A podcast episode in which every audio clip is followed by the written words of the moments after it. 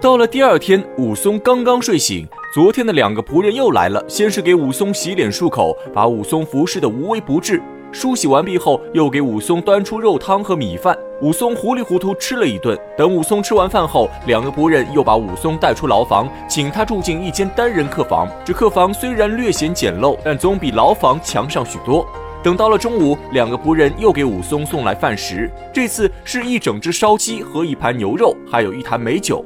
武松拉住仆人问其原因，可仆人却守口如瓶，不肯透露半分消息，只说是受了管营的吩咐。说完便匆匆离去。武松虽然心中奇怪，可对方不说原因，他也猜不透对方的想法，只能按兵不动，以观后变。谁知武松这一等就是三天，在这三天内，每天都有仆人送来好酒好菜，一天三顿饭从未短缺，顿顿都是美味佳肴。这日，武松看门外无人看守自己，便决定出门去打探一下消息。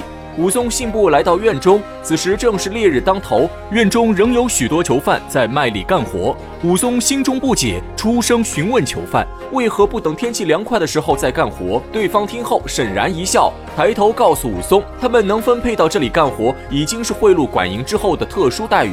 哪里敢嫌天气炎热？那些没钱贿赂管营的囚犯，现在仍被锁在大牢里，求生不得，求死不能，稍有不慎就可能丢失性命。相比之下，他们已经足够幸运。囚犯说完便继续干活，武松却听得心头一动。他本以为此处牢城营和别处不一样，可能会善待囚犯，可现在看来，天下乌鸦一般黑。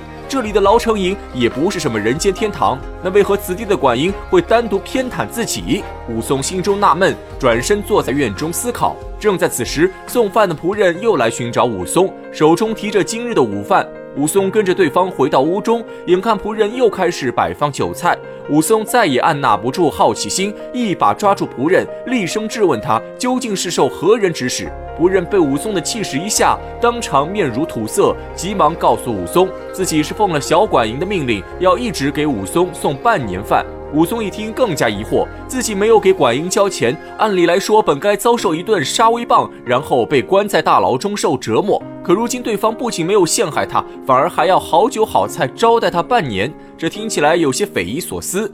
武松思考一番，更觉得对方居心不良，可能还有其他阴谋。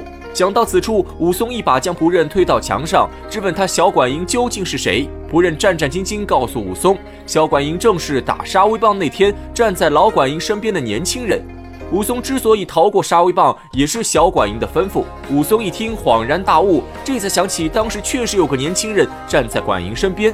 武松虽然弄清楚了是谁在帮助自己，可他仔细回忆一番，却发现自己并不认识小管营。于是转身又问仆人：“小管营叫什么名字？”仆人告诉武松：“小管营姓施，名恩，从小就爱舞枪弄棒，会一些拳脚功夫，人送外号‘金眼彪施恩’。”武松听后沉思片刻，他并没有听说过施恩的名号，可他看施恩如此行事，觉得施恩也算是一条好汉，于是让仆人帮他把施恩叫来，他要亲自与施恩谈话。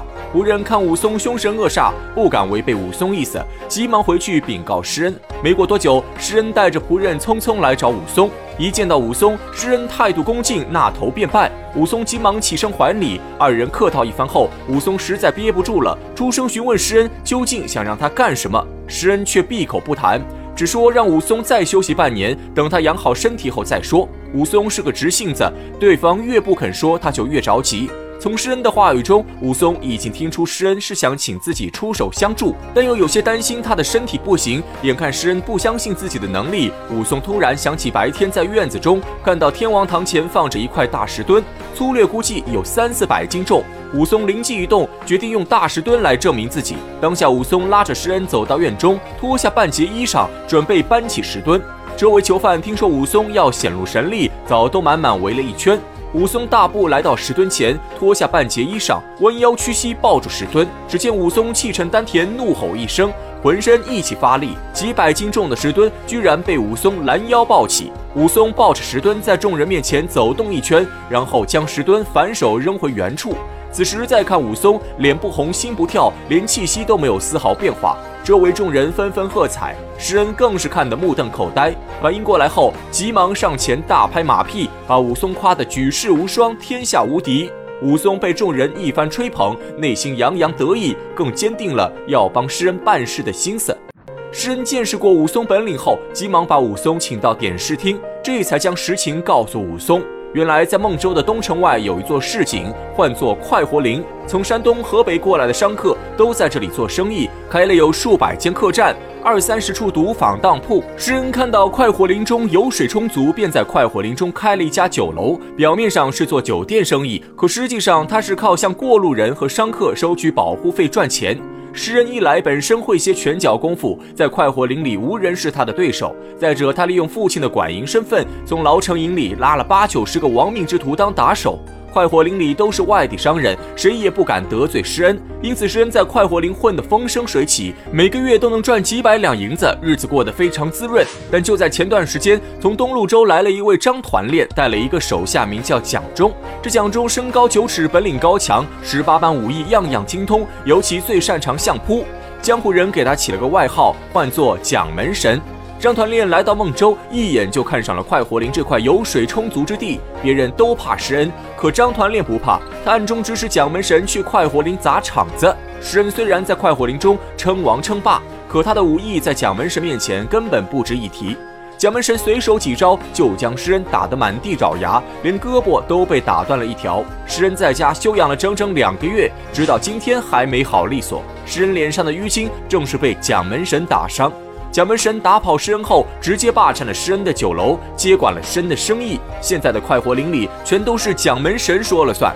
施恩本来有心报仇，可他武功打不过蒋门神，而且蒋门神背后有张团练撑腰。张团练虽然也不是什么大官，充其量只是一个民兵队长，但是施恩父亲也只是一个小小的管营，地位还不如张团练。施恩手中倒是有八九十个亡命之徒，可张团练手下也管着一批军人。这样一来，施恩的亡命徒也没有了用武之地，他只能强行忍下这口气。但施恩心中从未放弃对蒋门神的仇恨，时刻想着报复蒋门神。那天刚好看到武松出现，施恩听说过武松打虎的英雄事迹，脑中灵光一闪，便想拉拢武松，让武松帮他对付蒋门神。施恩虽然明面上不敢对张团练动手，可私下里却可以让武松用单挑来解决问题。谁的拳头硬，快活林就归谁。因此，施恩才百般讨好武松，就是想让武松帮自己夺回快活林。